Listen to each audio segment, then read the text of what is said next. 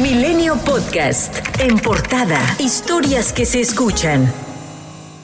Con 68 votos a favor y 48 en contra, el Pleno del Senado aprobó la reforma para extinguir 13 de los 14 fideicomisos del Poder Judicial, con una modificación al dictamen para destinar los 15 mil millones de pesos de dichos fondos a programas que beneficien el Plan Nacional de Desarrollo. De esta manera, el Poder Judicial deberá publicar un informe individual, desagregado y pormenorizado por cada fideicomiso extinto, en el cual se indiquen los montos enterados a la Tesorería de la Federación en observancia a los principios principios de transparencia, rendición de cuentas, acceso a la información pública, máxima publicidad y conexos. Previo a su discusión en el Pleno, el tema de los fideicomisos provocó una serie de acusaciones y descalificaciones entre legisladores de Morena y el bloque opositor. La senadora del PRI, Claudia Anaya, calificó de deshonroso e irresponsable votar un dictamen cuyas afectaciones profundas se desconocen. La panista Minerva Hernández y los legisladores de oposición expresaron su molestia luego de que fueron citados desde las 8 de la mañana para iniciar la comparecencia del subsecretario de Ingresos Gabriel Llorio, quien detallaría la ley de ingresos para el 2024. Sin embargo, los presidentes de las comisiones, los morenistas Rafael Espino y Ernesto Pérez, quienes votaron en abstención, acordaron un receso, por lo que la discusión formal inició hasta las 10 de la mañana. Estaba el subsecretario, ya no está el subsecretario. No quisiera yo estar en tus zapatos porque parece que estás haciendo el papel de títere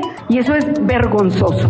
El senador del Grupo Plural, Gustavo Madero, consideró que solo se busca atropellar el proceso legislativo. Presentó una reserva para el Pleno. ¿Por qué si estaba ya aquí el subsecretario Giorgio? Lo despidieron y le dijeron regrese mañana, cuando era el primer punto del orden del día. ¿Por qué?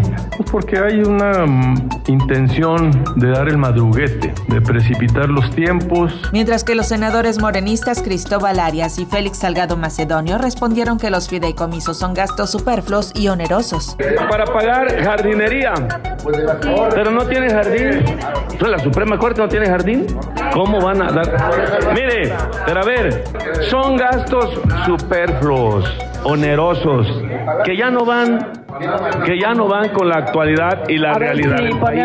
Mientras este debate ocurría en el patio del federalismo, apareció Xochitl Galvez con senadores del PRI y del PAN y discutieron con personal de seguridad que no los dejaba salir para acercarse a los trabajadores del Poder Judicial que estaban manifestándose en la calle. Aquí no cerramos las puertas como Palacio Nacional, así es que le pedimos a los de seguridad del Senado que nos permitan salir a atender a los trabajadores. Música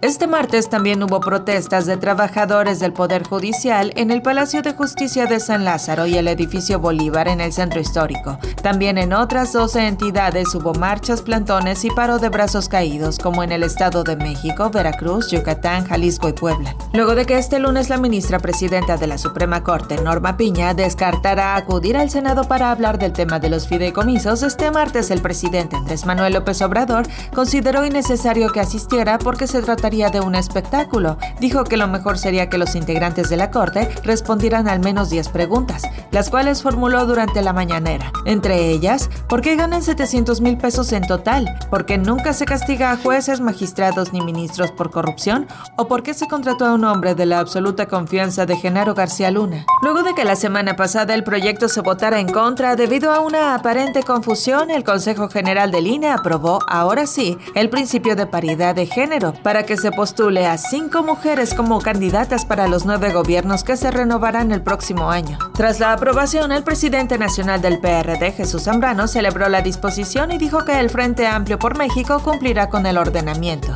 Por su parte, el presidente nacional del partido Morena, Mario Delgado, explicó que en los estados donde gane una mujer se respetará el resultado, pero que en caso de no llegar a las cinco candidaturas que se pide, se designarán a los perfiles femeninos mejor calificados para sustituir al ganador. Carlos Ursúa, exsecretario de Hacienda y Crédito Público del presidente López Obrador, se unió a las filas del bloque opositor para las elecciones del próximo año. Esto fue dado a conocer por la senadora panista Xochitl Galvez, quien le dio la bienvenida al Frente Amplio, al señalar que su trayecto y experiencia serán fundamentales en la época que enfrenta el país. A un día de la renuncia de los seis integrantes del Consejo Consultivo de la Comisión Nacional de los Derechos Humanos por obstaculizar su trabajo, la Comisión Nacional les respondió. Asegura que desinforman y mienten respecto a sus motivos. En un comunicado, la CNDH señaló que el Consejo Consultivo debía nombrar a dos personas para que dejaran sus funciones como consejeros y se renovaran estos cargos, pero se negaron a hacerlo y Rosario Ibarra, la titular de la comisión, lo reportó al Senado.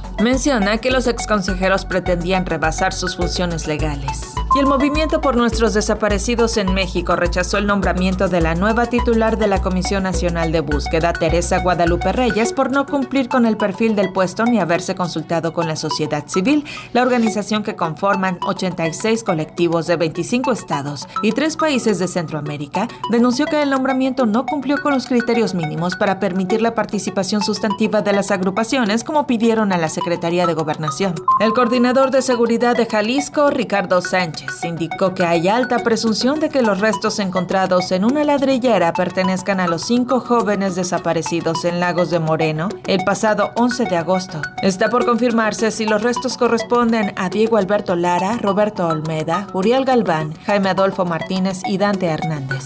El presidente Andrés Manuel López Obrador lamentó la masacre en Coyuca de Benítez Guerrero, en donde asesinaron al secretario de Seguridad, al director de la policía y a 11 elementos más. Anunció el despliegue de 300 elementos de la Guardia Nacional. Ociel Pacheco, alcalde de Coyuca de Benítez, señaló que no había amenazas hacia los elementos de la policía. Mencionó que se mantiene firme y que no teme por su vida. En tanto, Dagoberto García, dirigente municipal de Morena en Marabatío, Michoacán, fue reportado como desaparecido. La Fiscalía Estatal emitió una ficha de búsqueda para localizar a García Rivera, quien fue visto por última vez el 19 de octubre en las inmediaciones del Centro de Salud Balbuena. Jesús Toral, líder comunal y esposo de la secretaria del Ayuntamiento de Uruapan, Michoacán, Aleli Chávez, fue asesinado a balazos en la comunidad de Calzoncin. Toral y su esposa viajaban por la avenida Lázaro Cárdenas cuando hombres los interceptaron y los obligaron a bajar del automóvil para disparar en contra del líder comunal. Jafet Sainz, líder de las autodefensas de Cuautitlán Izcalli y presidente de la Organización de Comerciantes, Transportistas y Anexas del Estado de México, sufrió un atentado a balazos del cual salió ileso, ya que cuando fue atacado circulaba a bordo de su camioneta blindada. Hasta el momento no hay personas detenidas. La Fiscalía General de Justicia de Tamaulipas informó que 12 personas fueron condenadas a 50 años de prisión por los hechos registrados en el ejido Santa Anita, municipio de Camargo, donde fueron privados de la vida 19 migrantes y posteriormente fueron incinerados. Milenio Podcast.